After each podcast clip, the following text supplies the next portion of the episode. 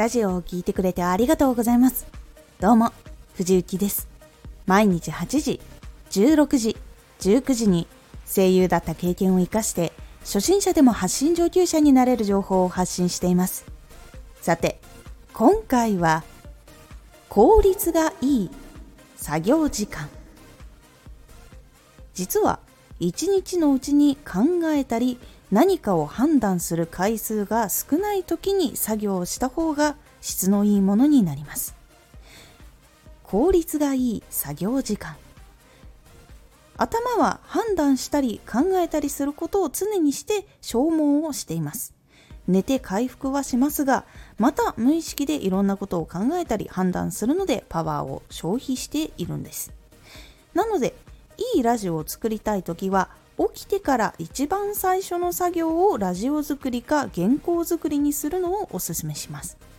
いろんな判断などをする前なので一つのラジオを作る時も集中して深く考えることができるんです。一番避けた方がいいのは疲れ切った後に作業をすることです。そして一番多くの人がやりがちなことです。疲れ切った後に原稿を書くといいタイトルが思いついていても内容がまとまらなかったりいまいちな話になってしまうことが結構多くあります。しっかり休んだ後体もちゃんと起きて作業した時の方が内容の組み立て方や話の内容は分かりやすいことが多いんです。朝は時間がないという人もいるかと思います。その時はまず話すことのテーマを決めるだけでもラジオを作る環境としてはかなりやりやすくなります。テーマを決めるということはどんな話をどんな風に伝えようというイメージがつきやすいのでそれを決めるとあとは原稿を書くときにこれはもうちょっと肉付けした方がいいのかなっていう感じでやっていくことができるのでかなり時間がスムーズに流れやすくなります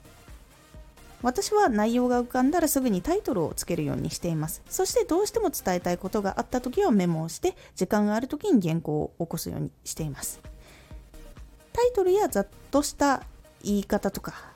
あとこの言葉を伝えたいっていうことを考えるだけでも、あまり頭を使っていない時の方がやっぱりこれもいいものが浮かびやすくなっています。実際にフリーランスの人は朝一に一番大事な判断をするっていう人が多く一番いいコンディションの時に大事な仕事に向き合うことがいいことをしている人は多いんですなのでラジオ作りに悩んでいる人は起きて最初の方に少しだけでも作業するように行動を変えてみると生活の仕方が変わっていきますのでぜひ試してみてください。今回のおすすめラジオ。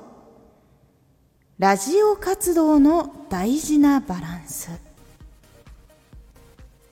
ラジオ活動は変わらないだけでも